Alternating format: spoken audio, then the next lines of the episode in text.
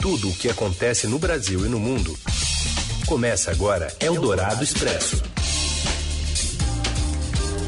Olá, seja bem-vindo, bem-vinda. Começamos aqui a edição de terça-feira deste Eldorado Expresso, reunindo as notícias mais quentes na hora do seu almoço. E primeiro você acompanha a gente pelo rádio, FM 107,3 da Eldorado e já já acabando o programa vira podcast, parceria da Eldorado com o Estadão no isolamento social também. Cada um na sua casa, eu, Carolina Ercolim e Raíssen Abac. E esses são os destaques desta edição de terça, dia 28 de abril. E o Brasil deve superar nesta terça-feira o número de mortos pela Covid-19 na China, onde teve início a pandemia. O Estadão obtém na Justiça o direito de acesso aos testes de coronavírus que o presidente Bolsonaro aponta como negativos, mas se recusa a mostrar. E ainda a nomeação do substituto de Sérgio Moro no Ministério da Justiça e a pressão pela volta do futebol. É o Dourado Expresso. Tudo o que acontece no Brasil e no mundo. O novo ministro da Justiça e Segurança Pública, André Mendonça, afirmou hoje que vai continuar desenvolvendo um trabalho técnico no governo. A manifestação foi feita pelo Twitter, onde agradeceu a confiança do presidente Jair Bolsonaro. O substituto de Sérgio Moro era ministro da Advocacia Geral da União, é pastor evangélico, tem 47 anos e 20 anos também de serviços prestados à AGU. Mendonça já havia sido indicado pelo próprio Bolsonaro à chefia do órgão. Ele também foi cotado para preencher uma vaga no Supremo Tribunal Federal administro terrivelmente evangélico prometido pelo presidente Bolsonaro. Além de André Mendonça como ministro da Justiça, o Diário Oficial também publicou hoje a nomeação do delegado Alexandre Ramagem para a direção da Polícia Federal. Ele comandava a Agência Brasileira de Inteligência, né, a ABIN, e é também amigo da família Bolsonaro. Eldorado Expresso. E o presidente Bolsonaro deixou hoje o Palácio da Alvorada num, mais cedo e divulgou um vídeo comemorando a boa mira no tiro ao alvo. A Emily Bank tem mais informações. Olá, Carol. Olá, Heisen. Hoje o presidente Jair Bolsonaro driblou apoiadores e a imprensa na saída do Palácio do Alvorada. Ele saiu da residência oficial às 7h35, mais cedo do que o habitual, e seguiu para um compromisso fora da agenda pública. Foram duas horas sem notícias do presidente até que ele postou em suas redes sociais um vídeo em que aparece ao lado de um alvo de tiro perfurado por balas. No vídeo que acompanha escrito a mensagem Bom dia a todos, Bolsonaro comemora seu desempenho com a mira e menciona sua pontuação após estar inativo há 30 anos. Pelo enquadramento do vídeo, não dá para ver se ele está com uma arma na mão. Até a publicação nas redes sociais, por volta das nove e meia da manhã, a Secretaria Especial de Comunicação da Presidência não sabia informar o paradeiro do presidente. E questionada, também não soube dizer onde as imagens foram gravadas. Os compromissos de Bolsonaro hoje incluem uma reunião no Palácio do Planalto com o ministro da Economia, Paulo Guedes, e o secretário especial de Desestatização e Desinvestimento, Salim Matar. De tarde, Bolsonaro recebe a cúpula de ministros no Planalto para a reunião do Conselho de Governo. Essa fuga do presidente para praticar tiro ao alvo ocorre após um dia de decisões importantes na justiça que afetam o governo. Ontem, o ministro do Supremo Tribunal Federal, Celso de Mello, autorizou a abertura de um inquérito para investigar as declarações do ex-ministro da Justiça, Sérgio Moro, feitas contra o presidente Jair Bolsonaro. A decisão atende ao pedido do Procurador-Geral da República, Augusto Aras. O pedido de investigação ocorreu após o pronunciamento de saída de Sérgio Moro, em que ele anunciou sua demissão e acusou Bolsonaro Bolsonaro de tentar interferir politicamente no comando da Polícia Federal para obter acesso a informações sigilosas e relatórios de inteligência. O presidente negou no mesmo dia essas acusações. Eldorado Expresso. A decisão da Justiça Federal de dar acesso dos testes de coronavírus né, do presidente Bolsonaro ao jornal o Estado de São Paulo pesou dois preceitos da Constituição e fez o direito à informação prevalecer sobre o direito à privacidade. A avaliação é do advogado Maurício Joseph Abad, sócio do escritório Afonso Ferreira, que é membro da Comissão Especial de Liberdade de Imprensa da OAB de São Paulo e também representante do Grupo Estado na Ação Judicial. A juíza Ana Lúcia Petri Beto concedeu ao jornal o direito de obter os testes da Covid-19 feitos pelo presidente, determinando um prazo de 48 horas para a União fornecer os laudos de todos os exames. Bolsonaro já disse que o resultado deu negativo, mas não mostrou os documentos. Para o advogado Maurício Joseph Abad, o próprio presidente abriu mão da privacidade ao dar esse tipo de informação. que a União alegou com base também no direito à informação e, mais uma vez, na Constituição Federal, nas manifestações prévias dela, a defesa do, vamos chamar assim, do Bolsonaro, o que eles alegaram é que se trataria de informações é, privadas, que, que a, a, o fornecimento do resultado do presidente da República é, violaria um direito dele à privacidade. De fato, na lei existe, existem algumas ressalvas ao direito, que é o direito expressamente prevalente, é o direito à informação. No entanto, considerando, e também essa ressalva está na nossa ação e está no despacho de Sua Excelência, da juíza, a partir do momento que o próprio mandatário maior, o próprio presidente da República, disse não tenho Covid, ou não, não fui contaminado pelo Covid-19 por várias vezes, ele abriu essa informação, ele renunciou à privacidade no tocante a essa informação. Apesar do período de 48 horas para o cumprimento da decisão, a BAD ressalta que os prazos judiciais estão suspensos por causa da pandemia do novo coronavírus e já conta com o recurso da Advocacia Geral da União. Antes mesmo de ser oficialmente notificada, a AGU enviou à Justiça Federal de São Paulo uma manifestação em que se opõe à divulgação dos resultados dos exames de Bolsonaro, alegando que a intimidade e a privacidade são direitos individuais. Depois de questionar sucessivas vezes o Palácio do Planalto e o próprio presidente sobre a divulgação do resultado, o Estadão entrou com a ação na Justiça. No processo, o jornal aponta cerceamento à população do acesso à informação de interesse público que culmina na censura à plena liberdade de informação jornalística. Eldorado Expresso. E com a demissão de Sérgio Moro do Ministério da Justiça, Jair Bolsonaro perde um dos pilares do bolsonarismo, movimento responsável pela união dos discursos conservador religioso e anticorrupção.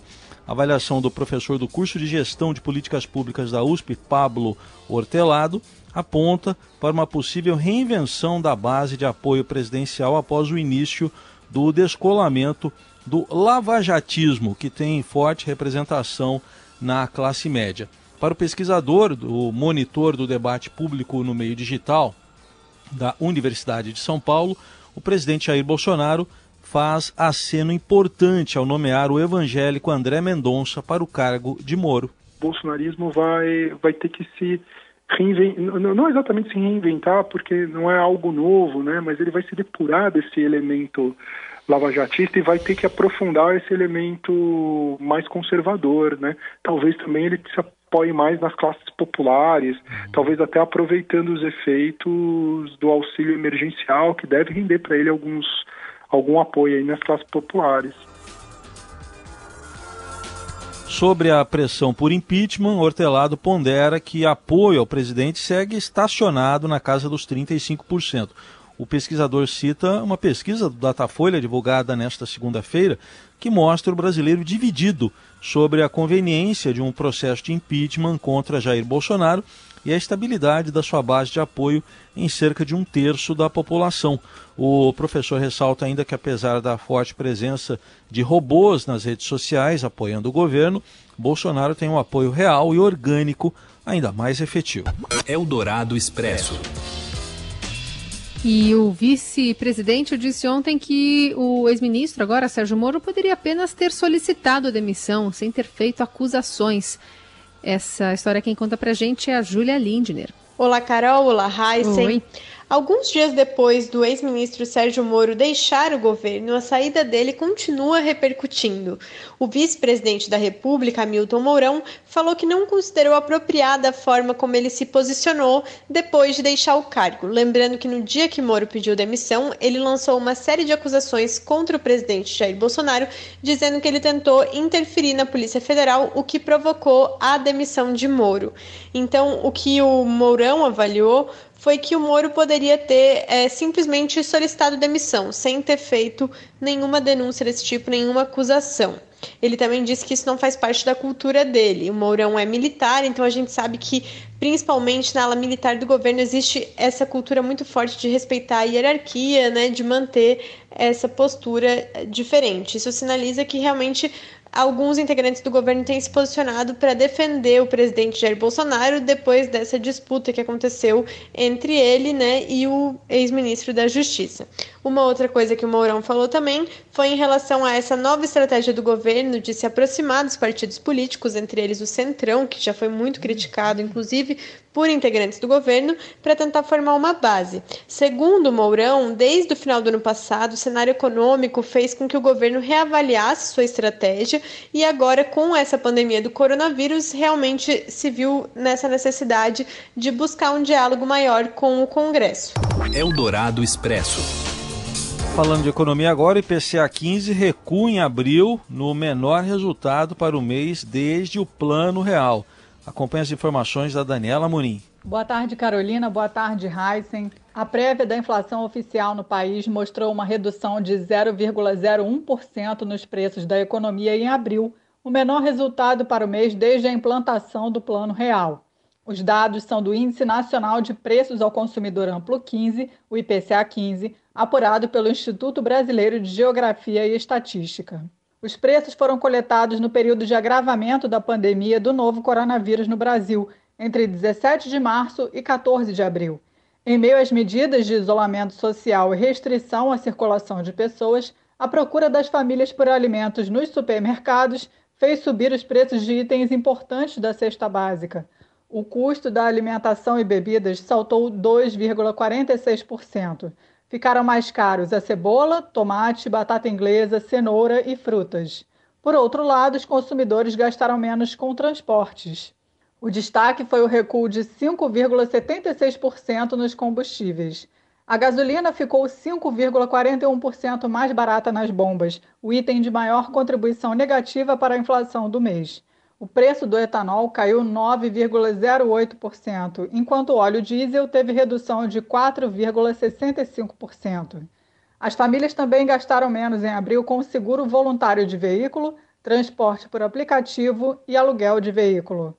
O grupo Artigos de Residência foi o que teve a maior redução de preços em abril, uma queda de 3,19%, com recuos nos eletrodomésticos, mobiliário e equipamentos de TV, som e informática. Ao todo, seis dos nove grupos de produtos e serviços pesquisados no IPCA 15 registraram deflação em abril. Além de transportes e artigos de residência, também houve redução nos gastos com saúde, educação, comunicação e despesas pessoais. Eldorado Expresso. E a CNI pede que o governo suspenda a negociação de acordo com a Coreia do Sul. A Lorena Rodrigues traz para a gente o detalhe. Depois de a Argentina anunciar que sairia de todas as negociações de acordos comerciais do Mercosul, a indústria brasileira também quer que o governo suspenda acordos que estão sendo negociados com a Coreia do Sul. A Confederação Nacional da Indústria, a CNI, mandou uma carta para o ministro da Economia, Paulo Guedes, e para outros integrantes do governo, pedindo que as negociações com a Coreia sejam suspensas, porque elas não foram discutidas ainda com o setor privado.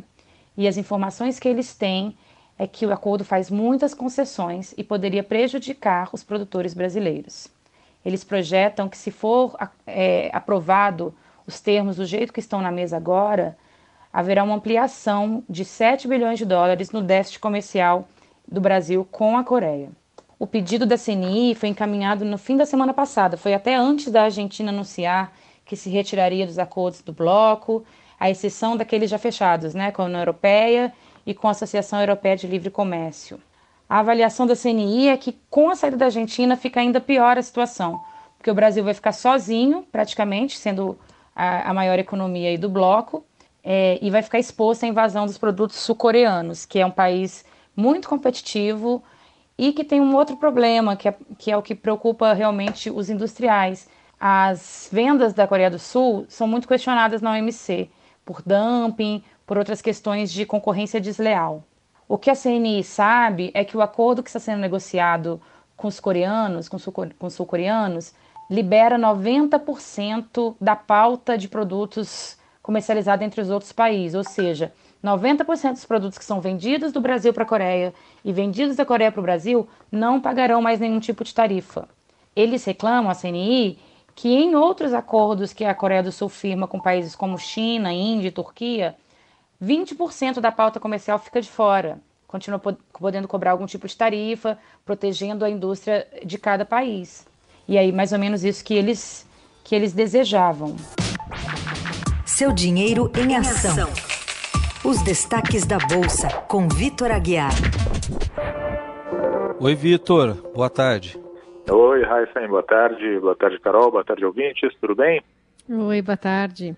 Bom, a pergunta que eu tenho que te fazer, eu tenho medo de atrair alguma coisa ruim, mas é, o dia está tranquilo mesmo no mercado? É, pois é, né? Tem que falar isso, mas assim, né? Tomando aquele cuidado, né? Para não, não trazer nenhum azar, né? Porque realmente é um dia bem, bem calmo, viu? Aqui no Brasil, pelo menos aqui na Bolsa e no dólar, viu? A gente vê que o Ibovespa, por exemplo, ele abriu em alta, lembrando que ontem ele já tinha subido. Nesse momento, nesse início de tarde, vai subindo 41%, com isso já aparece no nível de 80.908 pontos. O dólar à vista, ele está caindo e está caindo até que bastante, recuando aí 1,77% no nível de R$ 5,56. Claro que 5,56 assim, né, nível de se comemorar, mas né, pensando aí que a gente vinha de uma sequência de vários dias em alta, pelo menos hoje a coisa está um pouquinho menos estressada, né? E o que, que justifica, o que, que sustenta esses mercados aqui brasileiros?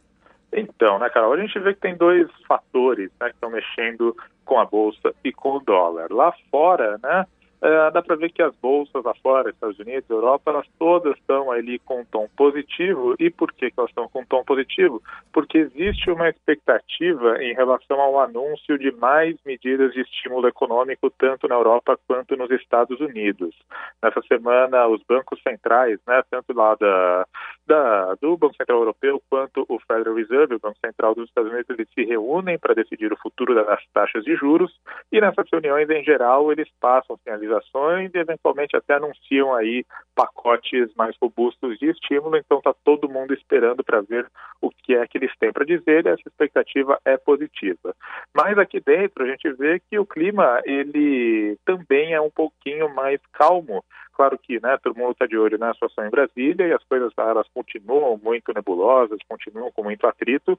Só que desde ontem, né, quando o Bolsonaro ele deu aquela declaração de apoio ao ministro da Economia, Paulo Guedes, ele a gente dá para ver que o mercado, né, que os investidores eles se acalmaram um pouquinho, né? Eu acho que todo mundo estava muito tenso aqui no mercado financeiro quanto à possibilidade de saída do Paulo Guedes, né? O Guedes ele é muito respeitado pelo mercado, então quando o Bolsonaro deu aquela declaração, dá para ver que pelo menos aqui na bolsa as coisas elas se suavizaram um pouco e hoje até o dólar está conseguindo recuar chegando aí, ficando abaixo de R$ 5,60 novamente, né?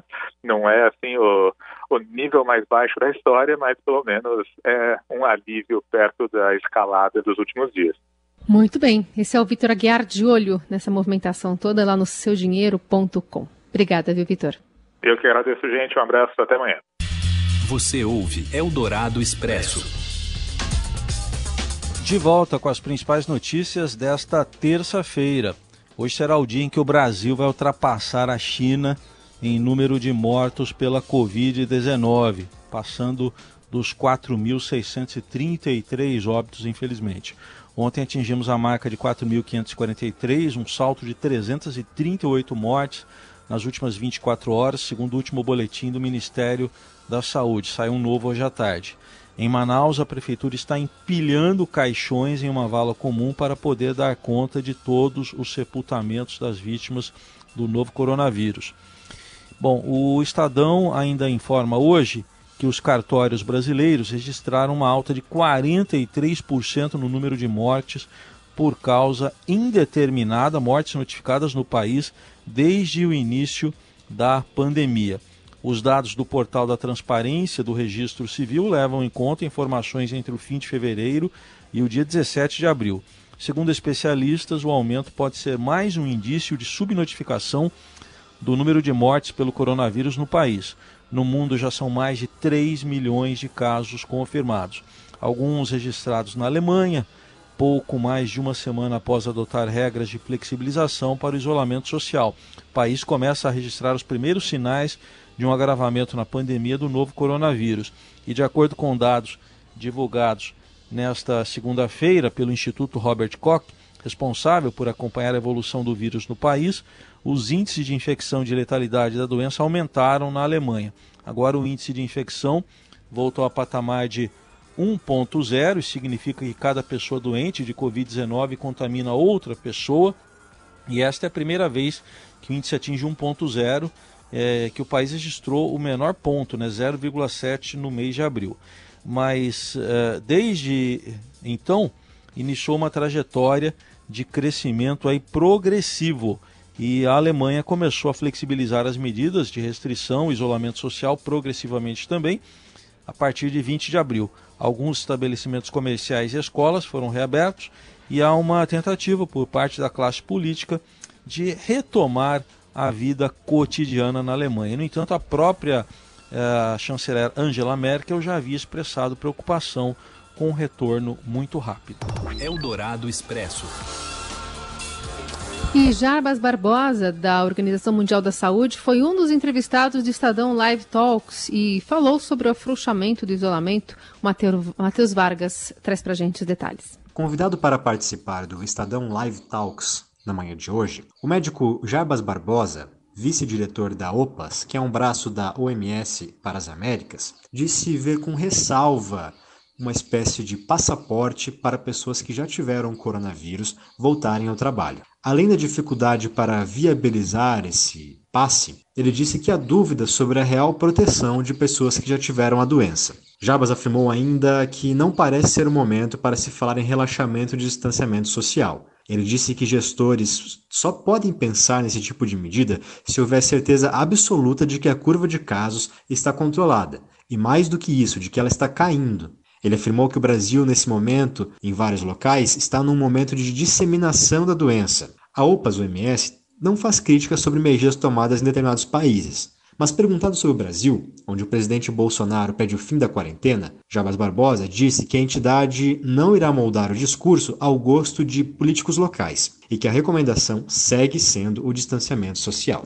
Jarbas afirmou ainda que até o surgimento de uma vacina e a imunização da população com esse remédio, o que pode levar cerca de dois anos, devemos alternar entre períodos de relaxamento e reforço do distanciamento social. O médico e vice-diretor da OPAS, OMS, pontuou ainda que testes rápidos para o coronavírus podem ser utilizados em pesquisas, por exemplo, em inquéritos sorológicos, quando se verifica qual percentual de pessoas já tiveram a doença em determinado local e podem estar imunes mas que esse produto, o teste rápido, não é recomendado para o diagnóstico da doença. Segundo ele, o produto detecta anticorpos para o novo coronavírus.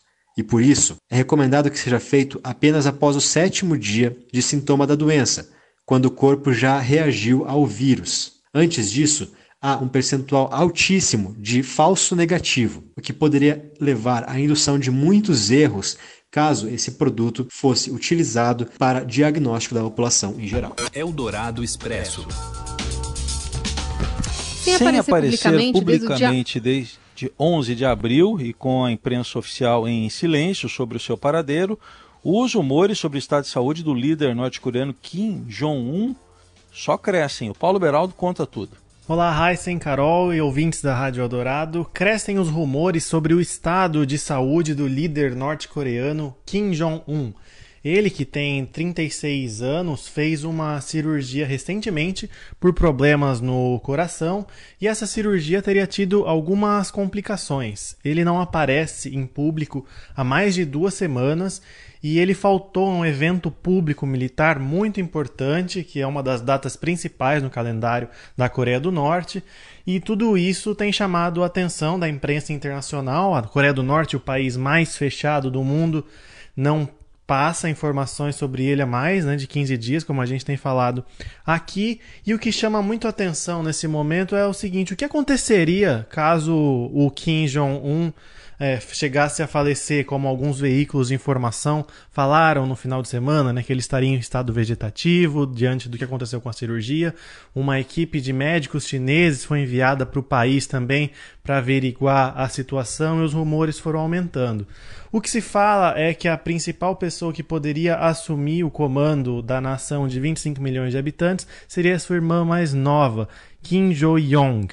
Ela tem 31, 32 anos, não se sabe ao certo também a idade dela, e vem assumindo ao longo do tempo uma importância cada vez maior no regime. Ela chefiou as delegações que encontraram, por exemplo, o presidente Donald Trump dos Estados Unidos, o presidente da China, Xi Jinping, também foi para a Coreia do Sul num, num evento histórico que os dois países se uniram. Então ela é a pessoa hoje que teria mais força caso de fato alguma coisa tenha acontecido com o Kim Jong-un, mas ainda não existe nenhuma confirmação dos governos de que a saúde dele realmente deteriorou até que ele tivesse morrido. Nós temos que acompanhar as notícias ainda. Eldorado Expresso.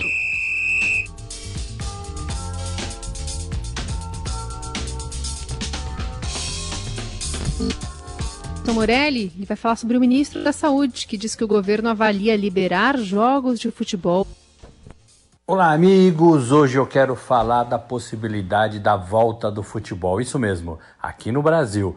É, numa manifestação ali para jornalistas, é, muito rapidamente, o presidente Jair Bolsonaro disse com todas as letras que é favorável ao retorno do futebol e que está trabalhando nos bastidores para isso. O futebol, então, é, é um pedaço da vida normal do brasileiro que pode ser retomado muito brevemente. Na entrevista ontem à tarde, o próprio ministro da Saúde, o Nelson Taixe, disse a mesma coisa, disse que estuda a possibilidade de que o futebol volte a ser praticado no país. Claro, nesse primeiro momento, sem público, com portões fechados, mas é, voltando a praticar os jogos, voltando a fazer as partidas que faltam. Lembrando, que o futebol brasileiro ficou, parou é, nas, nas partidas dos estaduais, portanto, existe um campeonato para terminar todos os estaduais do Brasil. Campeonato Brasileiro deveria começar agora no começo de maio, então vai ter que esperar um pouquinho. E tem as competições internacionais, estou falando de Libertadores, Sul-Americana, mas aí a decisão envolve a Comebol, é um pouco mais complicado. Mas presidente e ministro da Saúde dão sinais, dão pistas de que estão sim negociando é, com representantes das federações, com representantes da CBF, muito provavelmente, a volta do futebol neste momento momento. O futebol brasileiro é, precisa voltar na visão dos clubes, o presidente falou isso. Olha, Flamengo, é, Palmeiras tem folhas de pagamento na casa aí dos 15 milhões de reais e eles precisam voltar a trabalhar, voltar a ganhar o dinheiro para pagar essas dívidas. Foi mais ou menos isso que o presidente falou. Então, nesse processo aí de flexibilização, nesse processo aí de quebra de isolamento, de volta gradual das atividades no Brasil, o futebol está encaminhado, está encabeçando as decisões do governo. É isso, gente. Falei, um abraço a todos, valeu. Eldorado Expresso. Vincent van Gogh killed himself? How does a man go from calm to suicide in six weeks? Em Berlim, moradores confinados lançaram uma iniciativa para se divertir juntos, sem correr o risco de serem infectados, assistindo a filmes projetados nas paredes dos pátios dos edifícios. O grupo, apoiado pela empresa de cinema local York, aceitou o pedido de exibição de Com Amor, Van Gogh, um filme de animação sobre a vida do artista Vincent Van Gogh. E pequenos grupos sentados nas varandas à luz de velas ou espiando pelas janelas apreciam o longo enquanto experimentam pratos preparados por uma lanchonete local. Os cinemas de Berlim não vendem mais ingressos e se uniram para lançar um pedido de doações com o objetivo de obter 700 mil euros para sobreviver a pandemia. Dica legal, né? Me lembrou até uma cena, viu, Carol, do filme que eu mais gosto na vida, que é o Cinema Paradiso. Tem uma cena igualzinha a essa, hum. um filme projetado numa sacada lá de um, de um sobrado. Shadows on the hills sketch the trees and the daffodils. Bom, e aproveitando a ocasião dessa fala de Van Gogh, né? A gente também está é, aqui ouvindo Don McLean com Vincent, que talvez seja a mais conhecida, né? Música escrita pouco depois que McLean né, leu um livro sobre a vida de Van Gogh disse que precisava escrever uma canção para dizer que ele não era uma pessoa maluca. Vincent detalha e exalta a qualidade das obras do pintor ao mesmo tempo em que fala sobre o triste fato né, de que Van Gogh não recebeu a atenção e os elogios que merecia enquanto ainda estava vivo. Starry, starry night. É um pouco sobre Van Gogh, é um pouco sobre pandemia, é um pouco sobre quarentena e boas iniciativas, essa partindo de Berlim, na Alemanha. E até que dá para ver umas pinturas da janela, né? É só observar bem que a gente enxerga.